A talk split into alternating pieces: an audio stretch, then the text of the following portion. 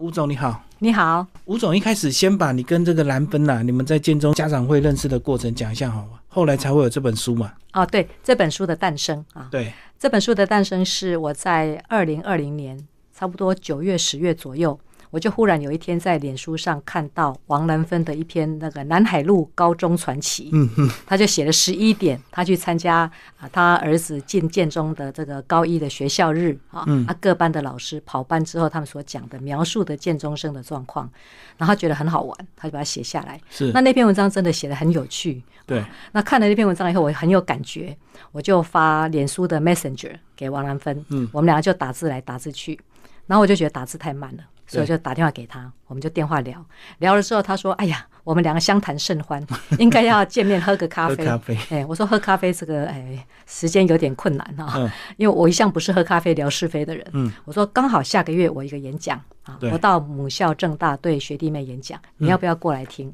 他就说好啊好啊，结果他就跑来正大听我的演讲。听了演讲之后，他就很认真的做了笔记啊，是读书心得，听演讲心得。他就放在他的脸书上，哇，这篇也是一样很轰动，就而且被人家到处的转传，转传到我很多年二三十年没见过面的第一个工作的同事，他住在美国，都还看到了，跑来跟我相认，有澳洲的，有美国的，有南非的，有加拿大的，所以一大堆几十年没见过面的人都跑出现了，跑来相认，嗯，然后也吸引了六家出版社的兴趣。邀约，对，那六家出版社就说要。呃，帮我出书，那我就跟王兰芬两个一起面谈的这六家，是全部面谈完毕之后，我们两个讨论了一下，就决定说，好，那就让天下杂志出版社来出版吧。所以这本书就诞生了。可是其实，在出版社找我之前，我是一概都 say no 的，嗯，因为这么多年来，我已经上班三十几年了嘛。那自从当了 Intel 总经理之后，其实都有出版社在问我要不要出书。是，那我并不想把我的隐私曝光在阳光下，让路人甲乙丙每个人都看得到。那其次是写书要花时间，要伤脑筋，对，还要回忆。嗯，那回忆过去，其实美好的过去固然很好，可是伤痛的过去要再去回想，然后把它写出来，我觉得那个是在揭再掀一次的伤疤。嗯，所以在此之前，我都是 say no。可是遇到王兰芬以后呢，写作文这个问题就没了，就解决。哎，他很会写，很会写，哎，而且他写的是很风趣幽默的，对，那是我想要走的调性。我不希望变成是一个很悲情的，对。那二来呢，嗯，我觉得现在刚好一告一个段落啊，就五十几岁，快六十岁了，刚好可以帮自己的前半生呢做一个留下一个记录，嗯，而这个记录，我觉得可以去。让一些觉得自己现在过得不太如意的人呢，心里稍微好过一些，因为曾经有一个人蛮惨的啊，很惨的遭遇之下还能够活下来。那我希望对于。呃，某些现在不太愉快的人，不太呃如意的人呢，可以有一些激励的效果。对，这个事业冲到一个程度，随着年纪的这个到达，可能大家就会开始有一些病痛，所以造成你这个想法的一个转念。但是我们还是从头开始聊，从你这个小时候家庭环境，你说你们家六个小孩，而且你差点被人家送养，对不对？对呀，这个很有意思。我还没有出生就差点被堕胎拿掉。嗯，因为我是老六，那我们家老五是哥哥，老五跟我之间差了五岁。是，那我妈妈是两年生一个啊，结果呢，呃，本来生的第五个哥哥，就是他是第二个哥哥之后就不再生了。就我妈妈本来要去堕胎，就刚好要走到妇产科门口，有个男人哭哭啼啼走出来，因为他太太在里面堕胎死掉了。嗯嗯，我妈妈一看吓一跳，赶快转回走回家，所以 我这个小命就被保住了。嗯，然后呢，因为我们很穷，那邻居呢有一个她是风尘女子，她一直就有在讲，你们家那么穷，养小孩很辛苦，我帮你们养。所以我妈妈就有私下跟他聊好，说好这个老六生下来就送给他，送给他养。呃，我是半夜生出生的，所以我爸爸他那时候是半夜工作的，他在屠宰场载运猪肉。对，等到他清晨回家的时候，他说啊，哎呀嘞，小婴儿呢？我妈妈说送给那个某某某了。我爸爸就很跑去看，跑去听，就听到我的哭声，我爸爸就很舍不得，就把我抱回来了。是，所以 我的小命又又留在我们家了。那时候约定是女生才给他吗？没有，跟性别无关，男女都要。哎，对，就是养不起，就是养不起了。养五个已经养得很辛苦了。嗯，可是后来你这个，嗯，因为有这个歌唱跳舞的一个天分，其实后来你也改变家庭的一个环境，对不对？是，呃，我在我五岁的时候啊，那时候我们家里家境稍微好一点了，还是有负债，可是因为哥哥姐姐们都陆续入社会工作了嘛，所以可以贴补家用了。那我们妈妈就一直，她从小就很喜欢唱歌跳舞，可是她她是家里的。呃童养媳，是我爸爸是长工，我妈妈是童养媳，就没有所以没有这样的环环境嘛。对啊，所以我妈妈一直想把她的这个梦想呢，在我身上实现。延伸在你身上。对，嗯所以她就看我也是蛮喜欢唱唱跳跳，她就送我去学民族舞蹈。就民族舞蹈学了一年之后，老师就带着我们这个诶、学生们去比赛，那我就得到台北市民族舞蹈比赛的第二名。嗯啊，结果诶、大家觉得成绩很好，所以就有邻居啦，还有其他妈妈就献策啊，说让他再去学实用的，可以赚钱的。对，那实用的就是什么呢？学国语歌、台语歌、日本歌。嗯啊，那学那个还有学那种卡布里岛，卡布里岛应该怎么描述呢？就是可以前空翻、后空翻跳舞的可爱型的那种。可爱型的舞蹈。嗯，所以呢，就学唱日本歌，也学唱什么游龙戏凤这种的。然后我二哥呢，也被要求去学弹吉他，这样我们就可以表演流浪兄妹之类的这种戏码。就是那时候还很流行那种酒家，就对，啊酒家文化。对，那时候有酒家文化。那我去走的路线并不是台湾的客人，而是日本观光客。嗯嗯，比较高档一点。对，略微高档一点，客人会给小费的。但是前提你就要会日本歌啊，一些基本的日语问候嘛，他们才会开心，就小费给的多。对对，要一点基本的日本问候，还有日文歌。所以我那时候就听唱盘啊，那时候是那个硬学，唱片的，听唱片，还有老师教，还有爸爸教，这样子硬学硬背，因为我完全不懂日文嗯啊，所以用背的这样子。嗯，就死记死背这样子硬对学。嘿，嗯，对。那后来就是你们也真的到北投去唱那卡西，乐队。哦，我表演的场所有三种场地啊。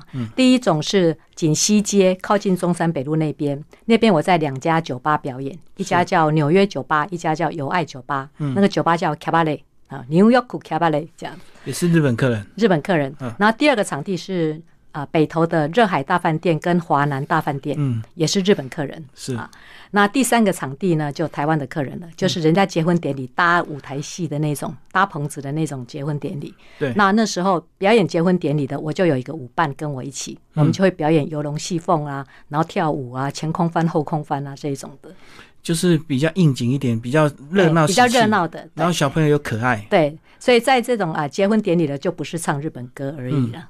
那后来是因为有个客人提醒你爸爸说，其实你的很聪明，然后应该要去好好念书，而不是一直唱下去。其实是我们纽约酒吧的老板呵呵，啊，纽约酒吧的老板我印象很深刻啊，他是一个瘦瘦高高的上海老爷爷，很绅士。他很少到酒吧来，他偶尔才来看一下账而已。然后他就有一天，他叫巴布，我都叫他巴布。所以后来我长大以后，我联想，我觉得他应该叫爸爸，所以我们才会叫他巴布嘛。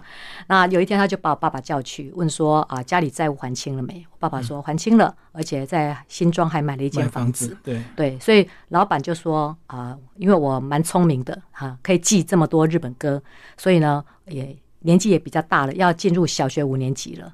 那这里小女生不适合待太久，待太久，她年纪长成少女之后，搞不好也会堕入风尘。会有危险啊，客人会客人会看上眼对会有一些遐想小女生还不敢。对，嗯所以呢，那个老板就说，就跟我爸爸说，以后不要再来表演了。那我爸爸妈妈都很不贪心的人啊，他们本来也没想那么多，老板一点醒，马上就说非常同意。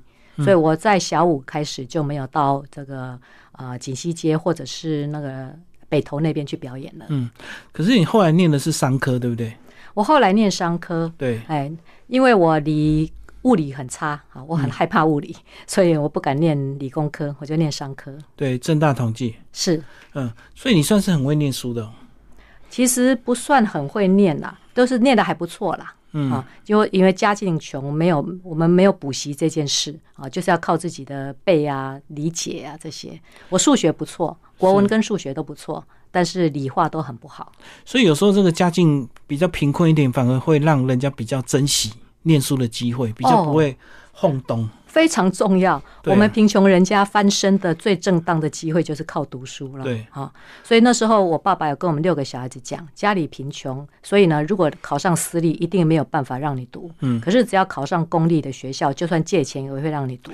对，而且没有钱补习，没有钱再修学分嘛，一定要一次就念好。对，必须一次就念好。嗯，所以大家都很认份、很卖命的努力的读。好，那你后来出社会的几个工作，其实一开始就是边走边看嘛，哈，也在摸索。对，入社会的刚开始的时候，其实不清楚，不太确定自自己呢想要做什么或者能够做什么。是，所以你看我入社会前四个工作啊，一年换了一家公司，嗯，都不稳定，都不稳定，也有倒闭的，也有倒闭的。对，那主要就是在了解自己到底适合做什么工作。嗯一直到第四家 Intel 就发现，哎呀，我太喜欢这样子的行业跟这样的工作了。嗯可是你提到，其实一开始出社会，其实人脉非常重要。一开始也是透过同学的介绍，才有这样的机会嘛。是的，我的第一个工作就是我们班的同学他家开的工厂。嗯嗯因为我跟我们那个同学交情很好，我是他的小跟班的，所以他就跟我说，毕业后就也不用辛苦找工作了，直接去他们家工厂上班嗯，等于就好。他们家环境比较好。他们家家境非常好嗯，哎，有钱人家开工厂，所以我就去他们家的工厂做物料管理这样子。那后来是到了最后到 Intel 也是透过人家介绍，也是同学介绍。对，Intel 是我第四个工作，第一个工作是大学同班同学，嗯对，对，那第二个工作是自己看报纸找的，嗯，第三个也是看报纸找的，第三家公司突然倒闭收了，收了，哎，然后就赶快打电话问同学，看谁混的比较好，救急一下。对，所以就有一个同另外一个同学说，哎，我现在在 Intel，Intel 刚好要找业务助理，你来考试。嗯嗯，好，那你也是刚好赶上我们整个台湾电子业科技产业的一个飞黄腾达的一个时代，对不对？是我运气非常好，我进 Intel 的时候是一九八八年、啊，那一九八八到一九九八那十年是整个全球科技业的黄金十年，对也是台湾的黄金十年。嗯，那时候我我印象很深刻，那十年 Intel 的股票啊，stock split 七次。因为它美国股票就你涨到一百多，它就一股拆两股，要它股价对半砍切割哦，不能太。十年内切割了二的七次方、哎，哇这，样等于多少倍啊？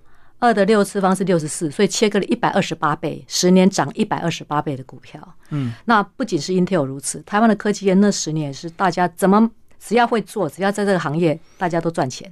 对啊，而且你在书里提到，其实那时候你交手的对方的公司，几乎都是我们现在上市上柜公司的大老板，等于那时候刚好大家都正在创业，就对。对，那时候刚好成立啊。我印象很深刻，就是广达一九八八年成立，我一九八八年进 Intel，、是，然后华硕刚成立的时候在北投中央南路，那时候我们都去敲门叫他们起床，嗯，所以是哦很早期的时候。是是是，所以后来这些人都不 都变成你书的这个推荐人。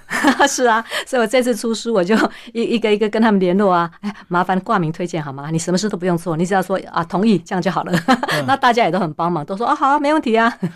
可是那个前提也刚好是你由商转这个理工啊，嗯要恶补一段时间，对不对？那时候你跟你的这个上司也是有一些这个条件的协议，是因为我一直很羡慕业务很自由啊，出去不用报备，因为业绩带回来就好，对不对？对。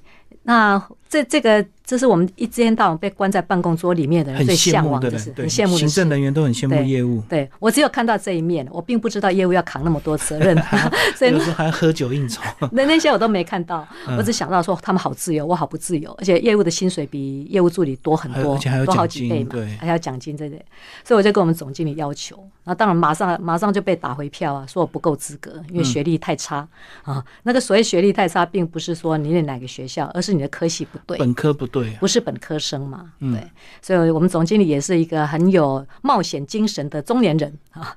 他先拒绝我之后，后来我又再去拜托他，他就说好，那你让我想想看。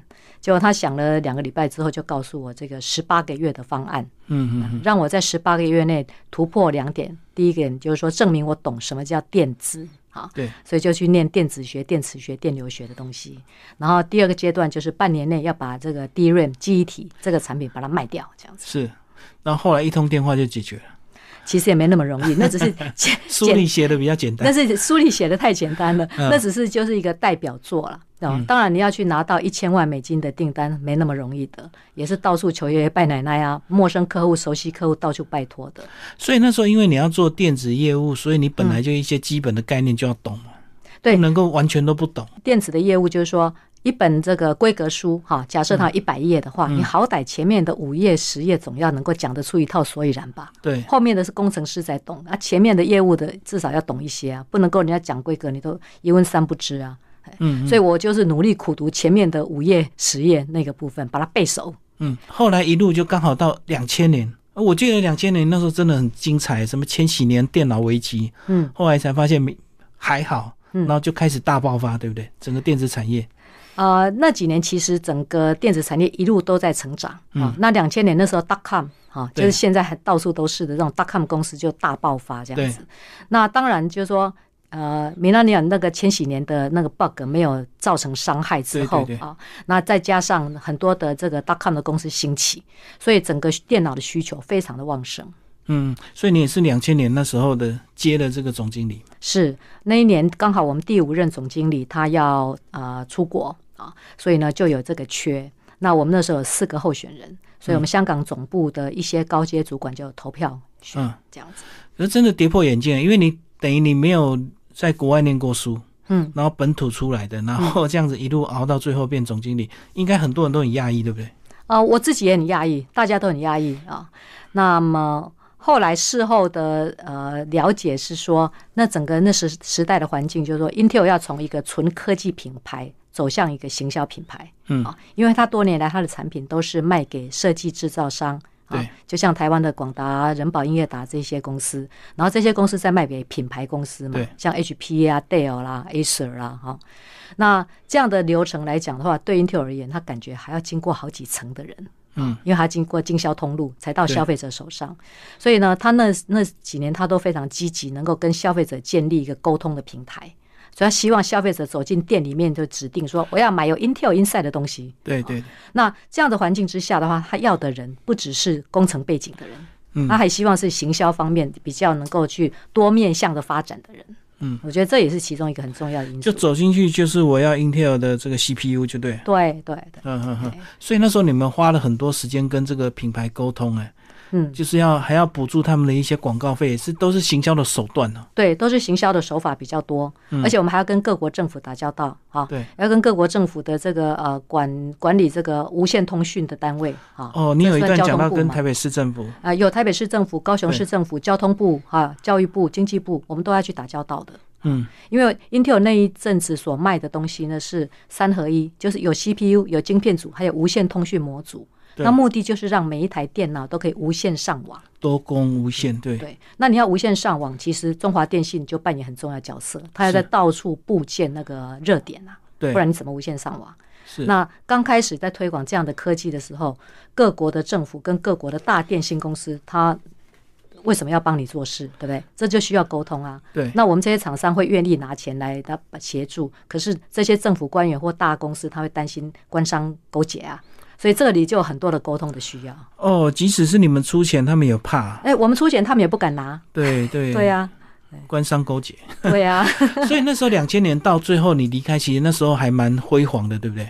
啊，对我离开，你整个还是成长，一直都整个是大成长的一个曲线。嗯，那后来当然就有一些因素就离开。离开之后是不是借机这个好好把身体调理了一下？你说你马上先去动手术？哦，对呀，因为熬熬太久了。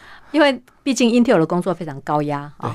啊，他几乎是一份薪水三份工作量啊！我常想说，你在 Intel 可以是被。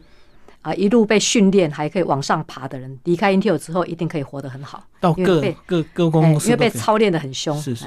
那操练很凶之下呢，难免身体就会有一些状况。嗯。所以其实我的脑瘤，我觉得在 Intel 时代就开始长了，累积下来只是没有发现。对，只是因为我忙于工作，而且我一向是积极乐观正向，所以不觉得那有什么了不起的。有时候会觉得只是疲劳而已，对不对？对，其实是身体的警讯。是，疲劳就是一个讯号。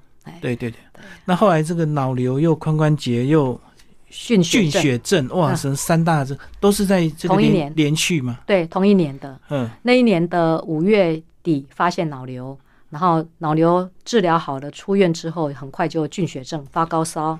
然后之后过三个月就右腿髋关节做换人工的，然后又过三个月左腿又髋关节又换人工的，这样。嗯嗯，哦，那时候你说你还拿拐杖去拿拐杖去听伍佰的演唱会，伍佰的演唱会，那时候你 你你是带着小孩去？对，带着我们家我两个小孩，还有我的哥哥的两个小孩，还有他们的男女朋友，总共带了六个人去，我们总共七个人去。看伍佰的演唱会，听完他的演唱会之后，隔天我再去入院报道开刀。基本上就是因为我很迷伍佰，你就喜欢就我对就喜欢伍佰的就歌，不想错过。不想错过。对，其实伍佰的歌有时候真的听起来蛮疗愈的，很有疗愈效果，尤其又蛮正面，对不对？对对，他的台语又非常好啊、嗯那他写的词，我觉得都是很真心诚意在写的，所以听起来很释放压力的效果很好。好，那后来呢？你就陪着小孩，你你那时候就开始生活节奏是稍微慢一点，刚好也是换了工作跑道嘛。啊、我的脑瘤给我一个很大的警告讯号啊，让我真的深切反省我的生活模式。对，那本来我是一个动作很快的人，因为我在 Intel 被受的训练就是十倍速时代啊。对，那 Intel 一直鼓励我们要 running faster 啊，所以大家都用跑步在过日子。嗯，那得了脑瘤之后，我觉得我身体给我严重的警告讯号，那我居然大难不死，那不能够再重蹈覆辙了。所以呢，第一个我就转变跑道，我不再进走那个 PC 个人电脑这个行业，是我就换到工业电脑的行业。嗯，所以我那个时候之后一直到现在，我都大大部分时间都在工业电脑这个领域里面工作。嗯，那步调相对比较慢一点，工业电脑它的量比较少，跟利润比较高，就对，比较克制化。它比较克制化，对，所以它虽然量少，可是利润好，而且一个产品可以卖很久。嗯，design 的 cycle 呢，就是说你要设计进去这个客户的话，要花比较久的时间。可是，一旦进了之后，客户也不会轻易把你放掉。哦，前面的认证啊，要很久就对。对，认证验证要花很久。嗯，就我们讲讲个最简单，就是说像我们现在有做车子的产品，对你认证验证要搞个三年，可是做进去之后，你他不会一两年就把你换掉啊。因为它稳定最重要，对他要的不是什么花俏的东西，哎，是是，他也不敢用你的新产品，因为哎这个行车安全。对他们要稳定，然后行车安全是最最高的原则。所以在我们呃个人电脑产品，你可以容许这个不良率啊多少 percent 的不良率，可是，在车子领域里来讲的话，零。哎，对，就跟工业电脑跟伺服器一样啊，它也要很稳定啊，它不能够没事就宕机啊。对啊，对啊，没错。嗯嗯，好，那后来你开始就花了很多时间去审视自己的一个生命的过程，也发现你的小孩好像有点状况，你过去可能因为工作忙碌就忽略了。其实呃，小孩的状况是在我还在 Intel 上班的时候就知道他的情况，所以那时候我除了工作之外，都是在忙我小孩子的事情这样子。但是就说啊、我离开 Intel 之后，我就更有时间去陪伴，对，可以多花一些时间来协助他去适应学校、适应社会这样子。嗯，所以本来一开始是女儿的问题嘛，哈，哎，是那后来又发现你儿子超级聪明，所以这样也不错了，好，至少有补，啊、在他们两个念小学的时候就发现了。嗯，有差异，所以就发现两个刚好是呃很大的一个差别，所以教育两个小孩子的方法就要完全不同。对，所以姐姐是不是要比较多的耐心？对姐姐的部分要很有耐心，而且要比较深入浅出的讲解方式，他才能够理解，那儿子的话，儿子的部分就他的选择，就要点到为止。啊因为他很有想法。哎，他很有想法，很有见解。对你管越多，他可能越反叛，对不对？对对对对，你你如果让他觉得对你有有心生抗拒的话，你叫他往东，他一定要往西。所以呢，基本上都是呃以他的意见为主，然后除非他的意见实在不够成熟，才会把他点出来这样。嗯，就要尊重他了，因为对于那种聪明的小孩子，嗯他如果不先做一遍，他绝对不会听你的话。嗯嗯嗯，对，即使做错，你也要让他做。就让他去做错吧，他自己走过一趟，他就会懂了。嗯那后来也是因为陪伴这两个小孩，你开始跟学校的家长会、跟学校的教育体系有一些接触。对，主要是因为呃，要那时候要多陪伴女儿，所以呢，我那时候比较会请假啊，陪女儿搬上去做护那个户外教学。哦，家长要陪去。对对，帮忙背水壶啊 这些的。对对 那从这样做起之后，就有做一点志工的工作，嗯然后就被发现说，哎，啊、你不是 Intel 总经理吗？你来我们志工这里干嘛呢？太可惜了要对，去去家长会会那边去出钱，嗯 所以就就跑去家长会。所以家长会真的是要出钱出力耶。家长会是要出钱出力的啊，嗯所以我就在民生国小那边就先当了一年副会长，实习见习一下嗯家长会是怎么运作，然后后来隔年就变会长，然后就开始帮学校进行募款，这样。对对对，然后真的要做的话，其实事情做不完；真的要捐的话，钱也捐不完，因为学校永远都有很多设备可以让你去改善。呃，对，其实学校也都蛮客气的啦。啊、像我的经验来讲，我遇到的校长，我觉得他们都是很客气的，不会说哦。对家长会这里要求一大堆，哦嗯他们都只会就是说啊，这有这些专专案方部分的话，在教育局的经费里面呢是没有办法补贴的啊。如果家长会可以帮忙的话，就很谢谢啊。如果没办法的话，没关系，我们再想办法。是只能慢慢换，慢慢改善，是是，就不像家长会这样一捐钱就一次到位。是是公立学校有它的困境，对，公立学校其实真的是裁员的非常的拮据啊。裁员少，而且还要符合那个使用的科子目，不能乱挪用，就对。是是是。嗯，那后来最刺激是你到建中，包括还有一些选举的过程也很精彩。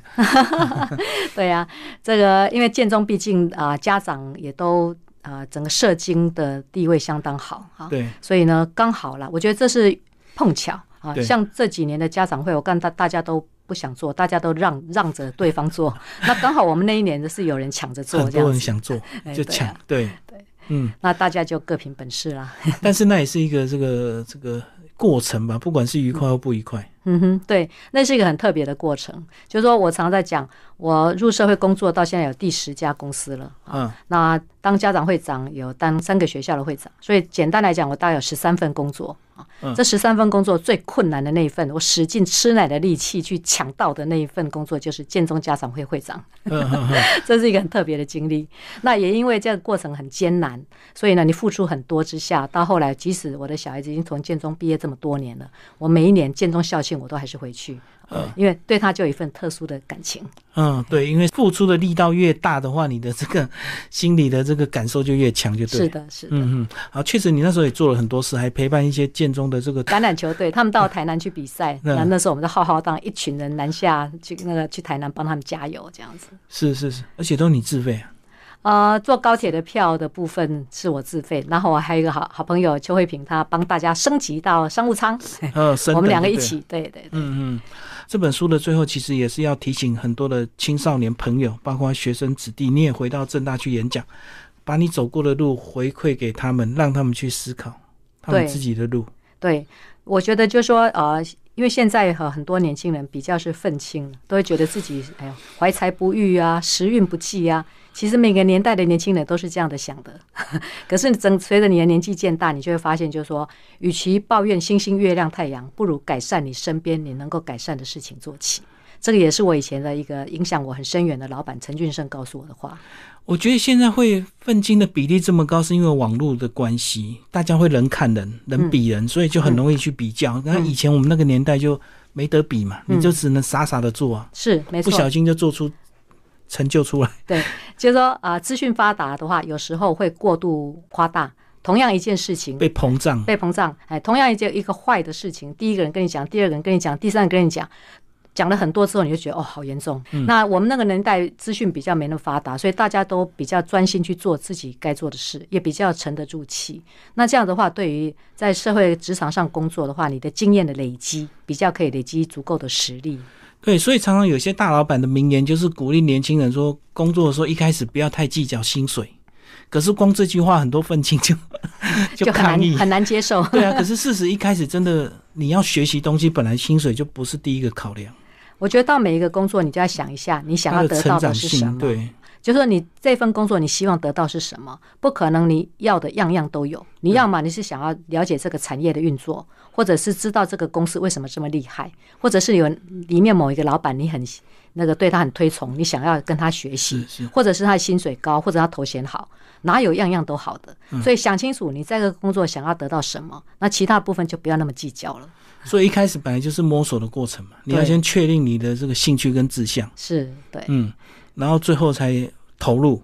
嗯哼，对啊，就像我刚开始的工作，你看我先做过工厂的物料管理、生产管理，后来呢去做业务助理，后来又去做采购，采购做一做，发现我心比较软，我杀价实在是不够狠，砍不下去。我我不适合做采购，但是我很有服务热忱，我喜欢服务人，嗯，哎，我就适合做业务，所以也是这样子绕了好几圈，哎，发现。自己的兴趣跟自己的能力所在，那就一直走向业务业务的路，一路一直做这样。而且我觉得坚持到一个程度，你就会发现你工作的热情跟热忱都全部激发出来了。对，那后面的伴随的自然就财富的报酬就会来了。对我，我入社会的第一个工作的主管，他给我一句话，我觉得很受用，我一直记得。他就说：“不要为名利做事，嗯，你只要把别人交代给你的事情做好，名跟利是在后面跟着来的。”那就算名跟利没有跟着来，至少你已经有建立了你的实力啊。那我觉得这个很重要。这样的心态来讲的话，你就不会一直很计较这个计较那个了。对，像你的这个财富也是意外，这个随着你的阶级的提升一路上去的嘛，并不是刻意去追求的。没有，我一直没有去很在意薪水，嗯所以我主要都是希望我在这个领域来讲，我是否学到其中的真正的呃能力了，那学到了足够的经验，我就觉得哎。这里学的不错了，我就要求看公司有没有内部让我转换跑道的机会，这样。嗯所以我在 Intel 待十六年，其实不是一直十六年做同一件事，我是内部转换跑道，负责不同的客户啊，负责不同的市场这样子的。嗯，所以公司如果觉得你这个人可栽培，公司通常也会给你这个机会的。嗯。可是，不过我们回头来讲，这个要写书啊，这个有时候这个前公司或前老板有时候会很 care，就是怕你讲太多，把公司的一些比较不堪或者是比较这个潜规则说出来。一开始会不会想到这一部分？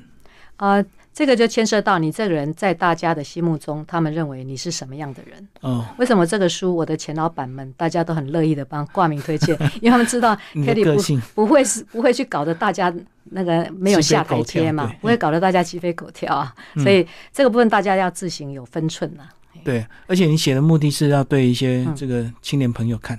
对我写的目的是一方面为过去留下一个记录，二方面也是要激励大家的啊、所以不是来揭伤疤翻旧账的，嗯，也不是要说自己多厉害，对不对？那也不用啊很，多人会觉得，其实也没有多厉害啊。我觉得是时势造英雄的成分居多啦。刚好真的是那个年代非常重要。那刚好你又这个非常积极的投入，投入对的行业。对我运气很好，是在对的年代投入对的产业，然后又进入龙头公司。对啊，那这些其实都是机运嘛。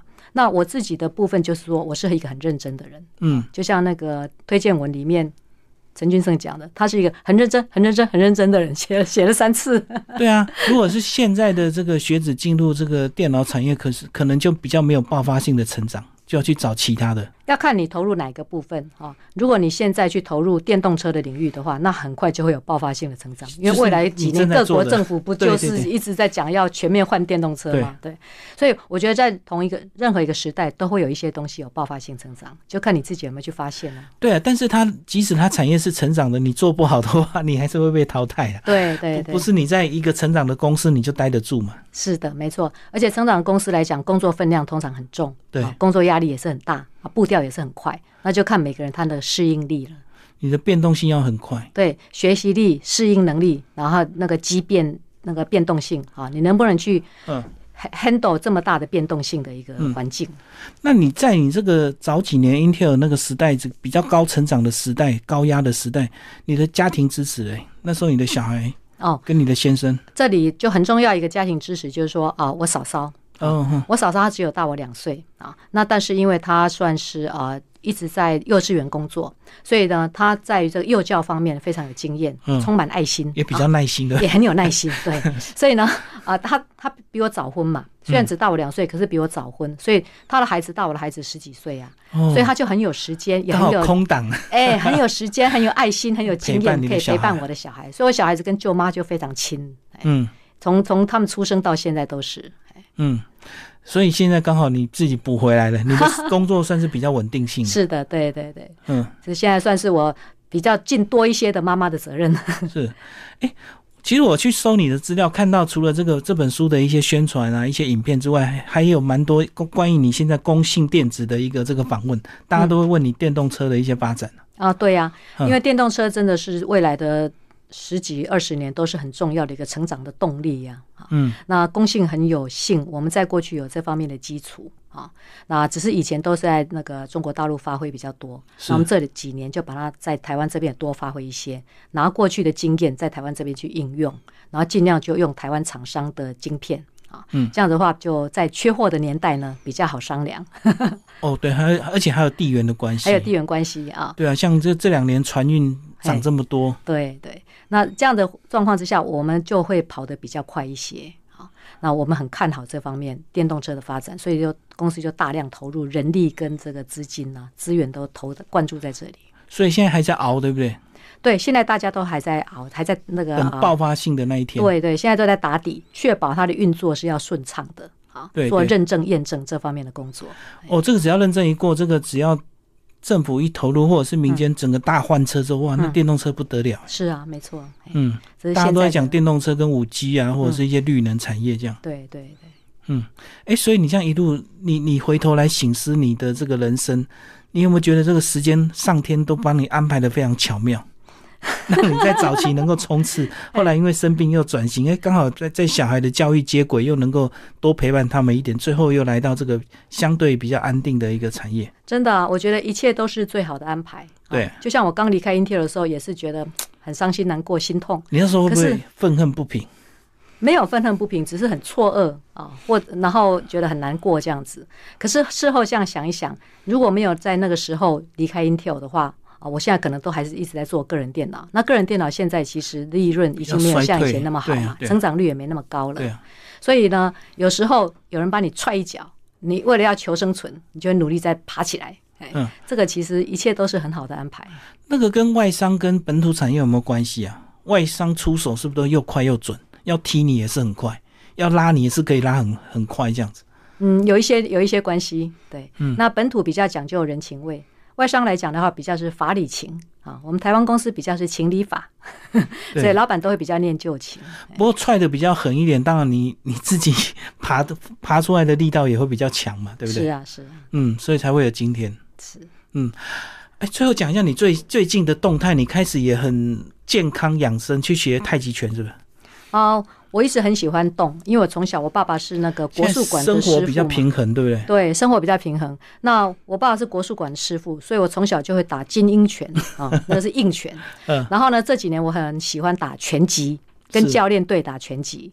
然后呢，我发现我有个同事他是这个太极拳的高手，所以就请他来教我们打太极拳。这两种不同哎，哎，拳击是很冲突的，对，太极拳是防御，对，没错。那你是不是融合？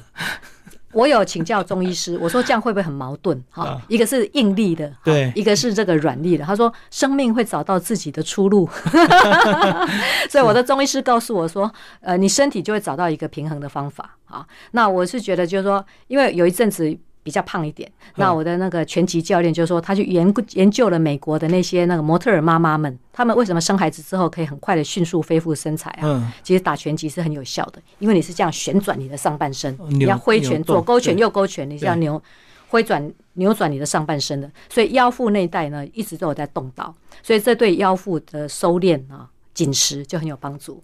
可是后来。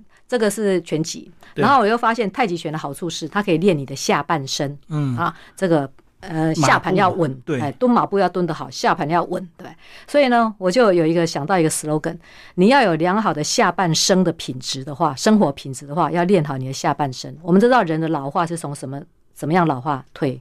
你的腿开始不行了之后，人的肌耐力整个退缩的就很严重了。对对，所以呢，下半身的生活品质要做好的话，就要顾好你的下半身。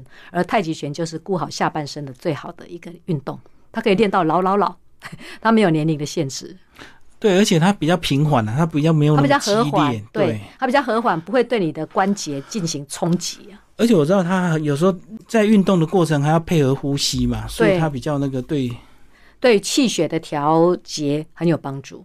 嗯，好，最后吴总经理要不要讲一下你最感谢的人？哦，我最感谢的人，好，是陈俊胜吗？先讲工作上啊 啊，第一号当然是陈俊胜啊，对他，我帮他啊，他当我的老板九年啊，教导我很多，一路我从。菜鸟业务，他一路指导我啊，教导很多行销的理念啊、想法、做法，真的是帮我很多。这是头号恩师陈俊生。那另外两位 Intel 的长官，我也非常感谢他们。一位就是啊陈朝义，是他让我从小业务助理做小业务工程师的。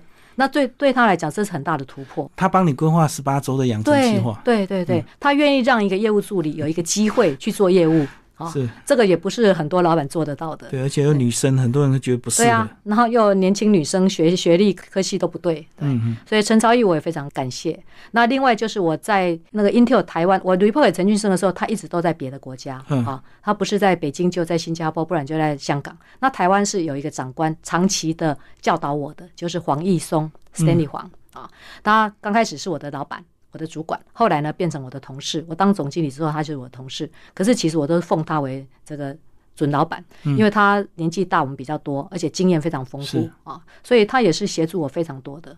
这三个老板是在 Intel 时代是嗯实在是我的恩师们。是 那还要再感谢的就是我的在世恩人赖达明医生，哦我的脑瘤的开刀他医师。开的，对我常常讲，我四十四岁开脑瘤啊，四十四岁以前的生命是父母父母给的，嗯四十四岁以后的生命是赖达明给我的。没有他，我早就死在手术台上了，嗯因为我那个瘤很大，六公分直径的一个脑膜瘤啊。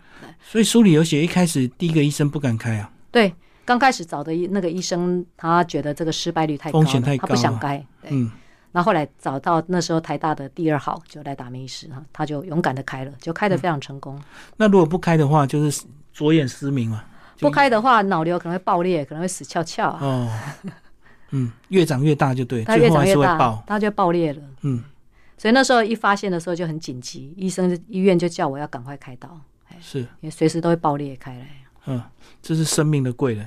对呀、真的，我觉得两个小孩是你的贵人，还有你的老公，小小孩也是我的贵人啊，老公啊，还有我的那个大嫂啊，是是是。都是嗯很多贵人。嗯后续会配合这本书的宣传，其实你也会上很多的媒体，也是希望大家多多关注。你个人脸书也也可以追踪，对不对？啊，可以的，嗯，好，谢谢吴慧瑜吴总为我们介绍他的这个新书《击不倒你的会使你更强大》，然后天下出版，谢谢。好，谢谢。